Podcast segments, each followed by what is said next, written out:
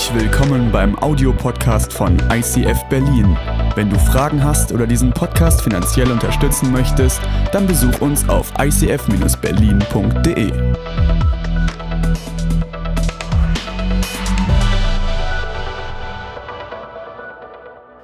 Hallo und herzlich willkommen auch von meiner Seite. Ich habe vor einigen Jahren äh, in einem Jugendzentrum gearbeitet und ich möchte euch gerne in eine Situation hineinnehmen, die im ersten Jahr passiert ist. Da gab es drei Personen. Es gab einen Jungen und zwei Mädchen. Ähm, das Mädchen eins und der Junge, die waren in der gleichen Klasse, die waren gut befreundet, die haben sich verstanden, Tag verbracht, bei uns mitgearbeitet, das war ganz, ganz nett. Und dann tauchte plötzlich Mädchen Nummer zwei auf.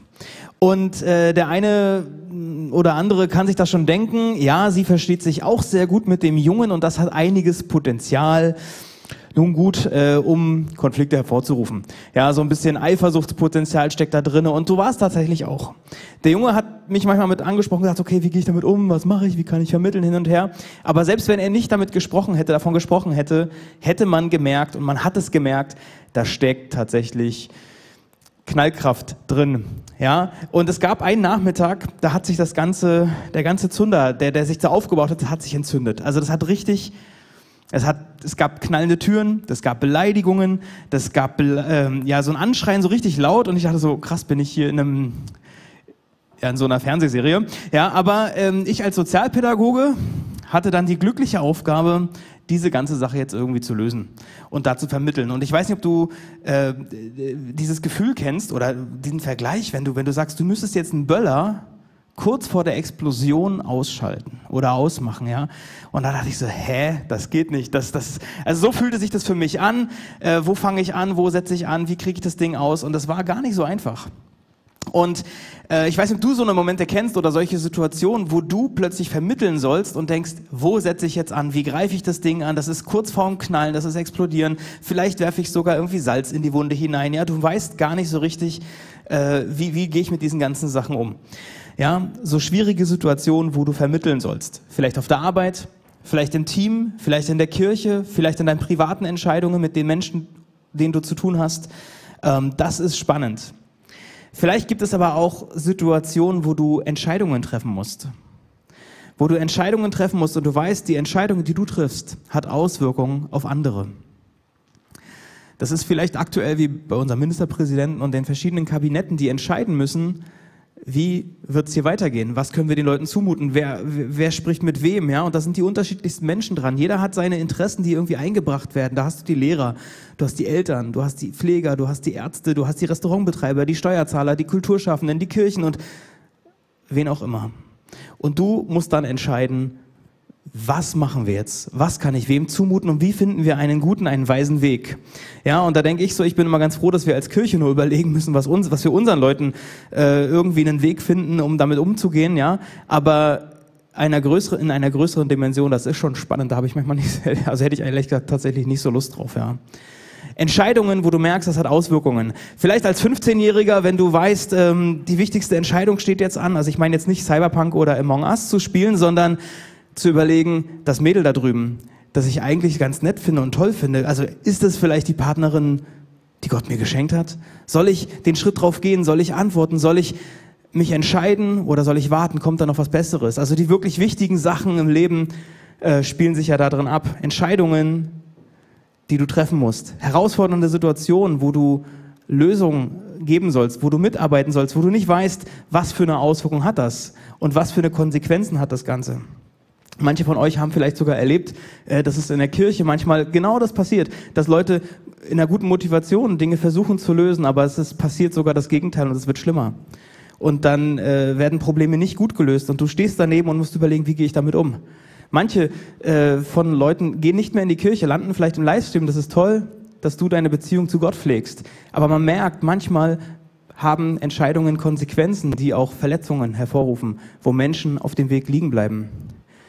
Und in so einer Situation, wenn du der Entscheider bist, wenn du der bist, der etwas in der Hand hat, der etwas beitragen kann, dann stellst du dir eigentlich so zwei Fragen. Ich glaube, man kann das runterbrechen auf zwei Fragen, die du dir in diesem Moment stellst.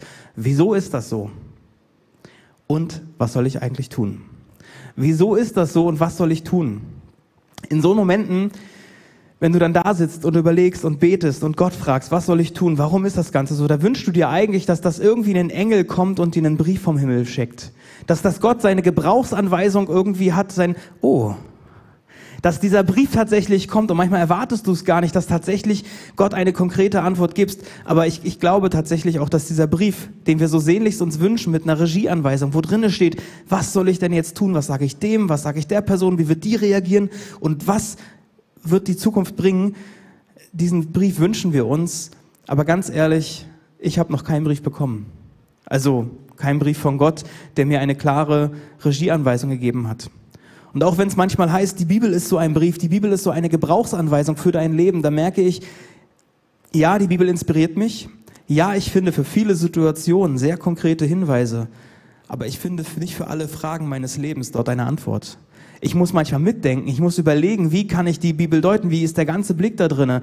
Und dann merke ich, da mutet Gott mir zu, dass ich mitdenke, dass ich vielleicht sogar Fehlentscheidungen treffe, dass ich einfach tiefer gehe. Ja? Also wenn dein, wenn dein Nachbar vielleicht zu dir kommt dann, äh, und dir erzählt, dass er seine Freundin betrogen hat oder seine Frau betrogen hat und von dir jetzt einen Rat möchte, ja, nimmst du dann irgendwie und bereitest ihn durch Mose 5, fünfte Mose irgendwie äh, vor, dass er jetzt bald gesteinigt werden muss. Also da merkst du, du musst die Bibel manchmal ein bisschen in, in, im Ganzen sehen und betrachten. Ja, in solchen Momenten brauchst du Weisheit. Wie gehe ich damit um? Wie gehe ich mit den Situationen, in die ich hineinstolpere? Wie gehe ich damit um? Diese Fragen, wieso ist das Ganze so? Und was soll ich tun? Um diese Frage zu beantworten, da brauchst du Weisheit. Und Weisheit, das ist die Fähigkeit, Zusammenhänge zu verstehen. Zu verstehen, was die Welt im Innersten zusammenhält, ja? Also die Situation zu begreifen, zu wissen, was spielt da rein, welche Momente, was, was ist dort alles drinne, was ist in diesen herausfordernden Momenten auch sinnvoll und was ist richtig und was ist schlüssig zu tun. Also die Fähigkeit, eine Situation zu begreifen, zu erfassen und dann auch die richtigen Schlussfolgerungen für das Handeln daraus zu ziehen. Das ist Weisheit. Und Weisheit ist immer ein Geschenk von Gott. Also manche Menschen haben eine natürliche Veranlagung. Es ist irgendwie in sie hineingelegt, dass sie weise sind, dass sie irgendwie eine, eine, diese Zusammenhänge entdecken und dass sie scheinbar intuitiv die richtigen Dinge entscheiden und schlüssig reagieren. Es ist immer ein Geschenk. Manche Menschen lernen aber auch Weisheit. Menschen können Weisheit lernen. Im Sprüche 2, Vers 6 heißt es, er allein, also Gott alleine, gibt Weisheit. Nur von ihm kommen Wissen und Urteilskraft.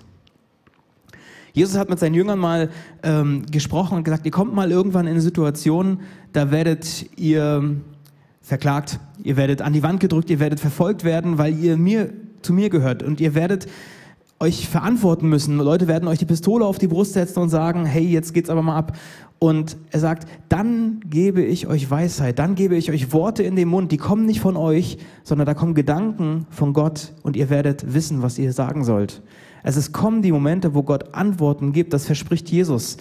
Im Jakobus 5, in Jakobus 1, Vers 5, da beschreibt der Bruder von Jesus, er schreibt, dass man Gott bitten kann um diese Weisheit. Und da heißt es dann, wenn es jemanden von euch an Weisheit mangelt, zu entscheiden, was in einer bestimmten Angelegenheit zu tun ist, dann soll er Gott darum bitten und Gott wird sie ihm geben. Und da sind wir genau in diesem Thema drin, Weisheitsgebete. Und mir ist recht schnell eine Person eingefallen, wo ich dachte, ja, die wird als unheimlich weise bezeichnet. Und ich weiß nicht, wie oft du in der Bibel liest oder ob du von Salomo schon mal gehört hast, aber die Person fiel mir relativ schnell ein, die Geschichte von König Salomo. Der, das sind elf Kapitel, könntest du heute Nachmittag gerne mal äh, lesen, wenn du Lust hast. Im ersten Buch der Könige, da liest du von Salomo. Und der ist ein frommer Mann. Und äh, bevor ich Christ wurde, habe ich schon von Salomo gehört. Also in der Schule gab es so, weiß nicht, ob es Sachkunde war oder Literatur, ich weiß es nicht mehr. Jedenfalls äh, hieß es, zwei Sachen habe ich mir gemerkt. Salomo ist unheimlich weise und er hatte tausend Frauen. Und ob es da einen Zusammenhang gibt, oder wie der das geschafft hat, mit seinem Zeitmanagement in diesen tausend Frauen zurechtzukommen und trotzdem weise zu sein. Also das bleibt wohl ein Rätsel, aber er wird als krass weise bezeichnet. Man kennt diese Formulierung, ein salomonisches Urteil zu fällen. Also ein sehr weises Urteil, was alle irgendwie betrifft, was allen irgendwie gerecht wird.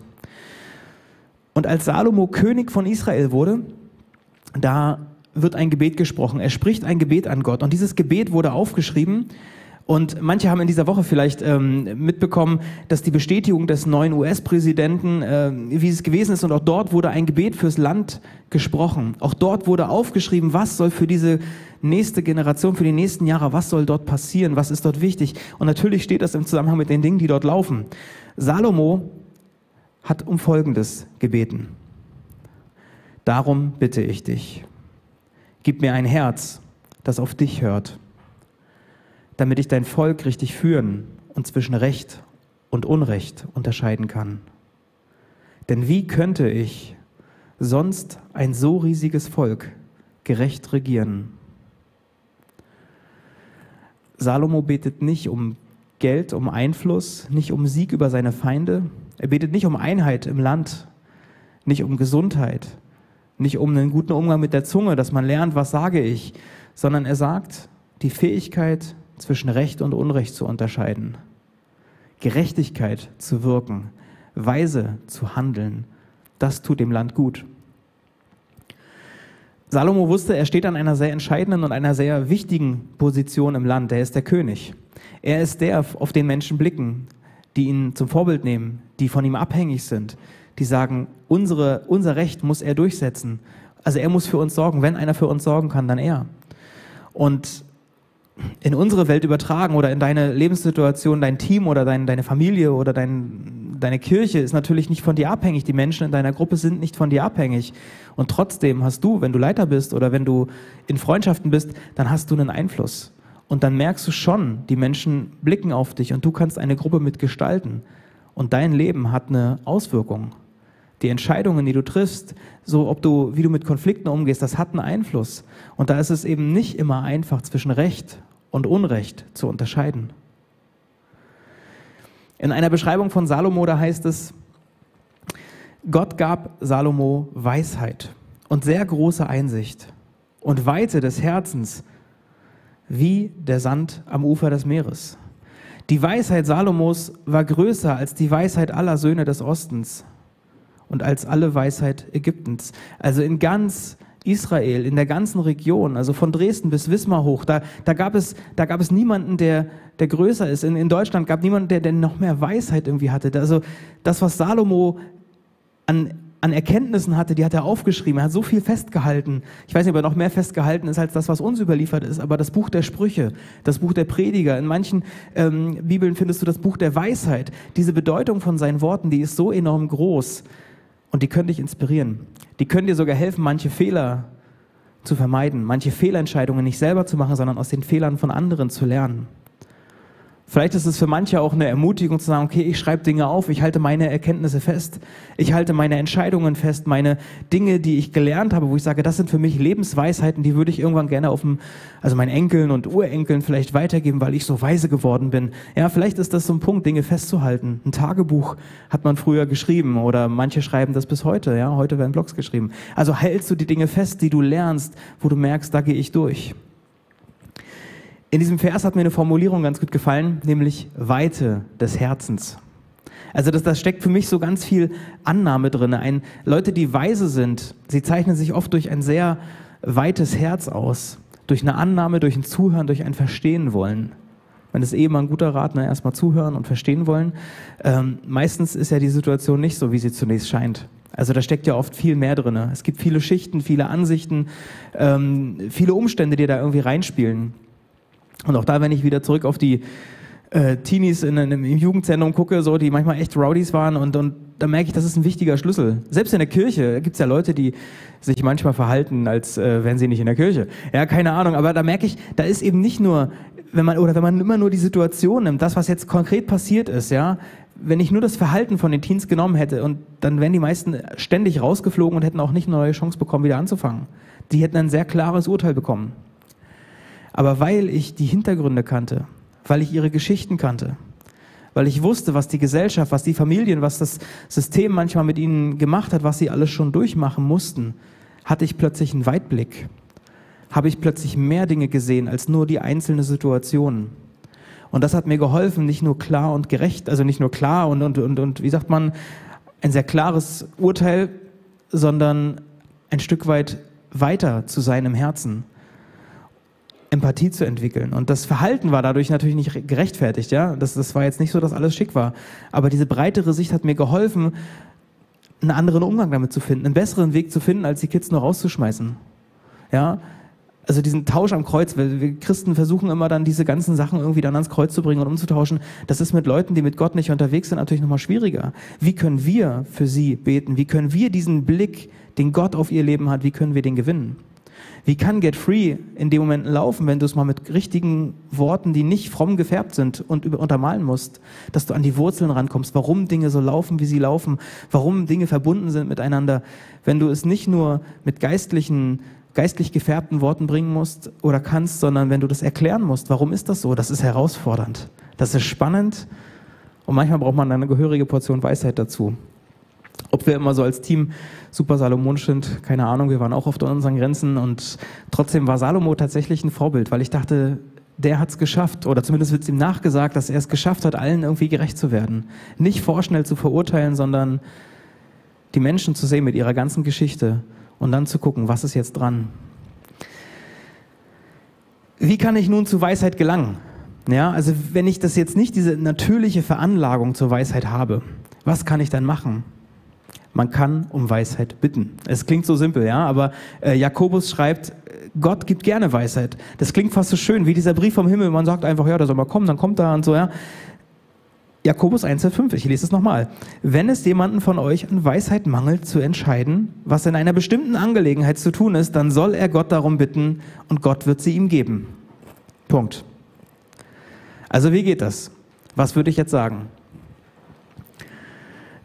Ich würde sagen, versuche Gottes Perspektive zu entdecken. Wenn du rauskriegen willst, was ist die Weisheit, was ist der Hinweis, den Gott dir gibt, versuch mal seine Perspektive zu gehen, durch seine Augen zu blicken. Richte deinen Blick weg von deinen normalen Umständen, von deinem üblichen Fokus, sondern schaue auf Gottes Perspektive. Salomo schreibt ähm, mal, dass der Weisheit, dass die Weisheit mit einer Ehrfurcht vor Gott beginnt. Also zu begreifen, dass ich nicht alles in der Hand habe, dass ich an meine Grenzen komme, dass ich nur begrenzte Möglichkeiten habe bei all dem, was ich gelernt habe, bei all dem, was ich kann und die äh, Position, die ich so habe, ja, ähm, ist es so, ich habe nicht alles in der Hand. Die Position ist okay, aber ich habe trotzdem nur begrenzte Möglichkeiten. Zoom mal raus und versuch Gottes Perspektive zu entdecken. Übrigens, Weisheit hat auch nicht so viel mit Wissen zu tun. Ja, ist so ein kleiner Side-Teaching. Ja, hier so Intelligenz ist noch was anderes als Weisheit. Ich habe einen netten Spruch gelesen, den will ich euch nicht vorenthalten. Intelligenz ist zu wissen, dass eine Tomate ein Obst ist. Weisheit ist, Tomaten dennoch nicht in einen Obstsalat zu tun. Ja, also die Diskussion, ob Tomaten jetzt Obst oder Gemüse sind, könnt ihr gerne im Chat gleich machen, ja, äh, später natürlich. Äh, aber Intelligenz hat nichts mit Weisheit zu tun unbedingt. Oder Weisheit ist nicht gleich Wissen. Also nur weil du viel weißt, bist du nicht weise. Aber wir waren ja dabei, rauszukriegen, was kann ich tun, um Weisheit zu erlangen. Entdecke Gottes Perspektive. Alle Erkenntnis beginnt damit, dass man Ehrfurcht vor dem Herrn hat. Bitte Gott um diese Weisheit. Leg ihm deine Situation dar. Ich meine, er weiß es, aber formulier die Dinge ruhig nochmal und frage ihn, was ist der neue Blick? Was ist sein Blick auf diese Dinge und wie kann er diesen Blick schicken, schenken?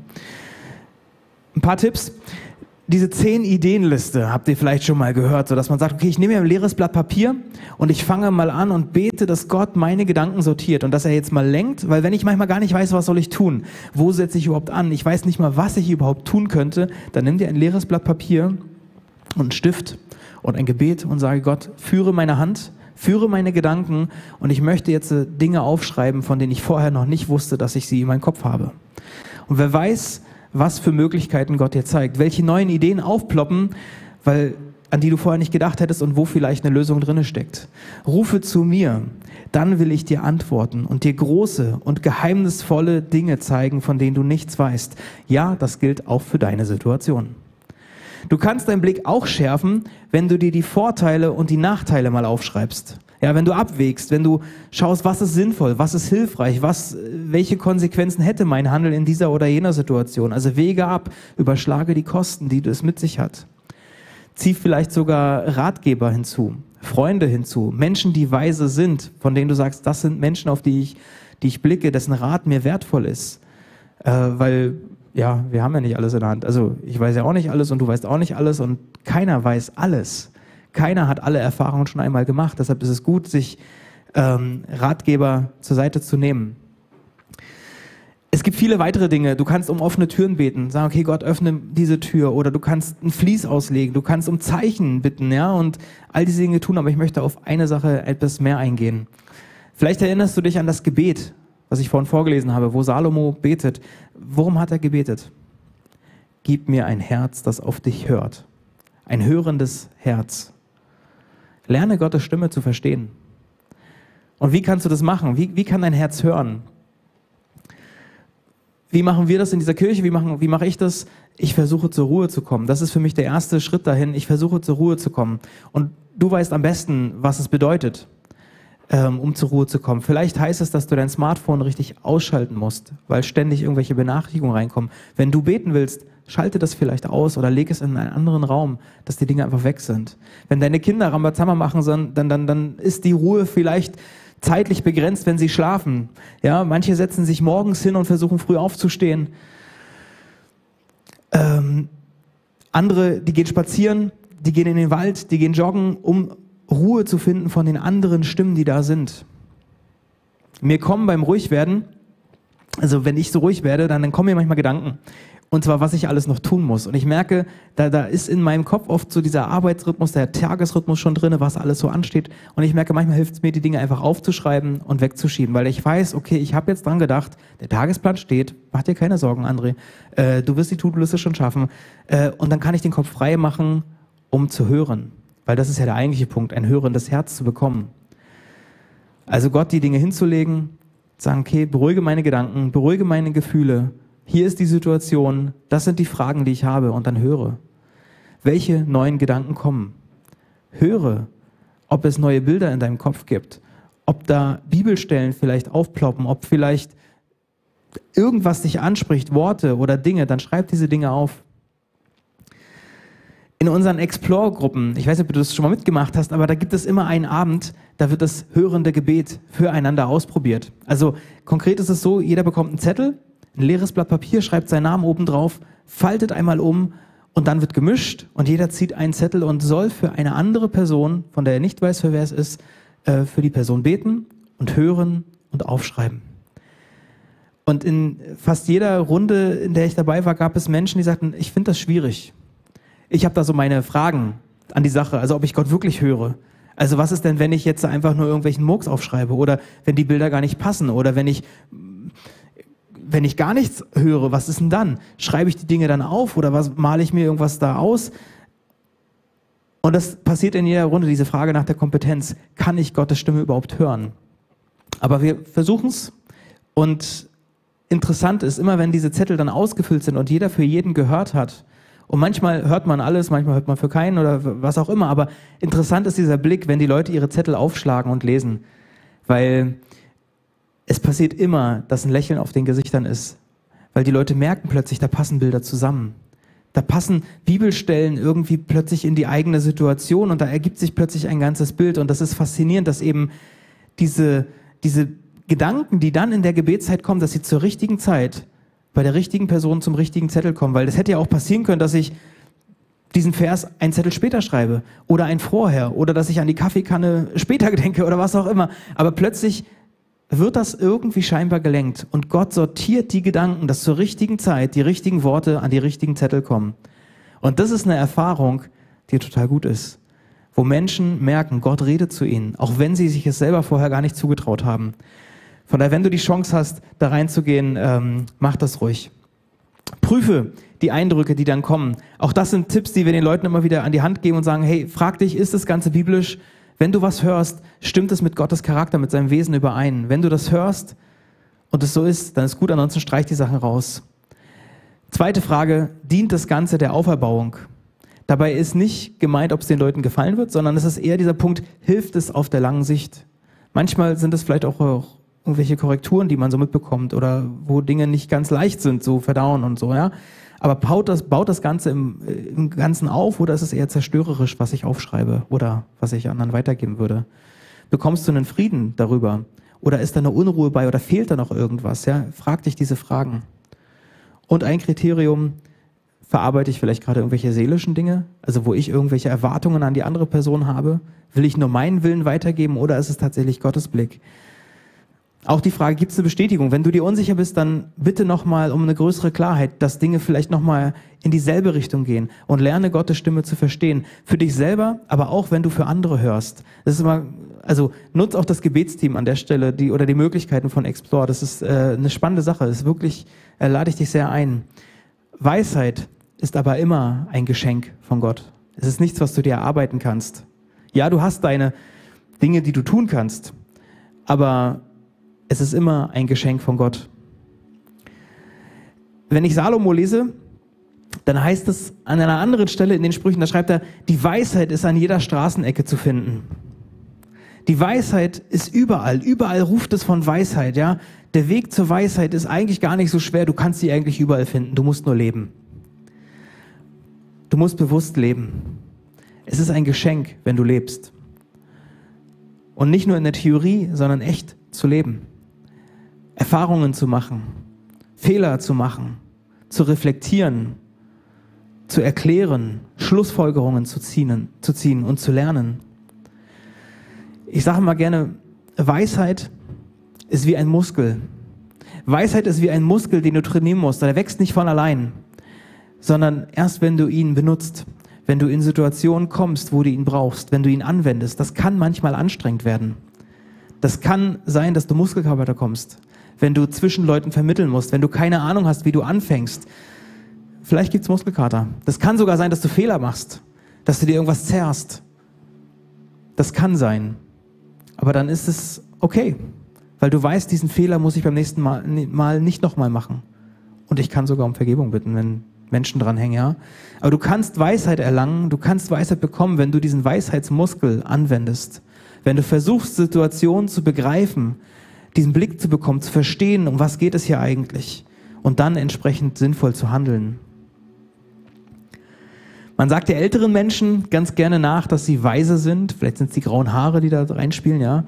Äh, aber ich glaube, dass Weisheit nicht unbedingt eine Frage des Alters ist. Ich habe Menschen kennengelernt, die sind, haben mit 20 Jahren mehr durchgemacht und mehr aus ihrem Leben für ihr Leben gelernt als manche 50-Jährigen. Es ist immer auch eine Entscheidung, es ist immer auch ein Weg, es ist ein Mut aufbringen, sich Situationen zu stellen. Und wenn du Weisheit brauchst, wenn du jetzt am Bildschirm sitzt und denkst, ich brauche tatsächlich, ich habe eine konkrete Situation vor Augen, ich weiß, in dieser Woche steht etwas an, dann sei dir bewusst, es kann sein, dass du nicht einen Brief heute Nachmittag im Briefkasten hast, wo konkret drinne steht, was soll ich sagen, was soll ich tun, wie wird die Person reagieren. Aber es kann sein, dass Gott dir Kraft gibt, in dieser Situation zu bestehen und die richtigen Worte zu finden. Nimm die Herausforderung an. Stell dich dieser Sache. Fliehe nicht. Vielleicht hat der Tipp oder der ein oder andere Tipp aus der Predigt, vielleicht hat er dir geholfen oder dir ja, ein Stück weit Mut gegeben, um manche Entscheidungen zu treffen oder einen Weg dahin zu gehen, um diesen Weisheitsmuskel zu trainieren. Aber wenn du in einer schwierigen Situation bist, dann will ich gern für dich beten. Du kannst auch das Gebetsteam anrufen oder äh, dich bei ihnen melden über die Webseite oder über den Chat, dass du sagst, okay, Menschen sollen mit reinsprechen, sollen mitbeten, weil manchmal weiß ich die Worte gar nicht so richtig die Schritte, die dann kommen, die Situation, da musst du gehen. Du musst letztlich die, das können wir ja nicht, das können ja nicht andere für dich die Entscheidung treffen. Aber ich will beten, dass du Kraft bekommst, dass du Mut bekommst, Einsicht und Erkenntnisse hast, auf dem Weg weise zu werden. Und Jesus, ich danke dir, dass du mit uns bist. Und ich danke dir, dass du für uns bist. Und ich bete, dass du uns lenkst und leitest in unserem Alltag. Und manchmal kommen wir an Momente, an Situationen, wo es schwierig wird und wo wir nicht gleich Juhu rufen, weil wir denken, hey, alles, was ich tun kann, könnte gerade schwierig sein und könnte explodieren oder was auch immer. Jesus, ich danke dir, dass du mit uns gehst in diesen Tälern, in diesen Höhen, in diesen Bergsteigerungen. Ich danke dir, dass du mit uns dort unterwegs bist. Und ich bitte dich um diesen Mut, dass du uns motivierst, dass du uns anspornst, diesen Schritt auch zu gehen. Ich danke dir für Situationen, wo ich noch nicht weiß, was ich sagen soll. Und ich bitte dich, dass du mir Worte und Gedanken schenkst. Na klar brauche ich das. Ich brauche deinen Heiligen Geist. Ich bitte dich das für jeden Einzelnen, der in Situationen steckt, wo er nicht weiß, was er tun soll. Dass du Weisheit schenkst, dass du Einsichten gibst, dass du deinen Blick uns gibst auf die Situation. Danke, dass wir einen Weisheitmuskel haben. Trainiere uns dort. Führ uns in Situationen, wo wir ihn anwenden. Und ich bitte dich um Mut. Auch um Mut, vielleicht Fehler zu machen, weil wir vielleicht doch nicht alles richtig hinkriegen. Ich bitte dich da, den Mut aufzustehen und weiterzugehen. Ich bete, dass du jeder Person begegnest, auch einen Frieden reingibst ins Herz über Situationen, die scheinbar unlösbar sind, dass, dass man merkt, am Ende hast du immer noch einen Mehrblick, einen weiteren Blick. Und ich bitte dich um diese Einblicke, um diesen Frieden im Herzen. Danke, dass du mit uns bist und dass du für uns bist. Amen.